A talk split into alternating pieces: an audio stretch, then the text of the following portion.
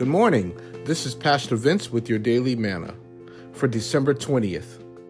Your word for today comes from 1 Corinthians 1, verse 10, from the New Living Translation of the Bible.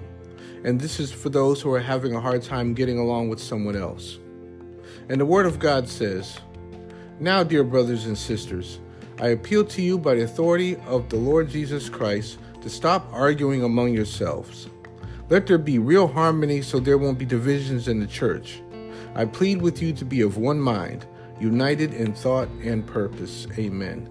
Again, that's 1 Corinthians 1, verse 10 from the New Living Translation of the Bible. Please join me tomorrow for more of Your Daily Manna. Have a blessed day.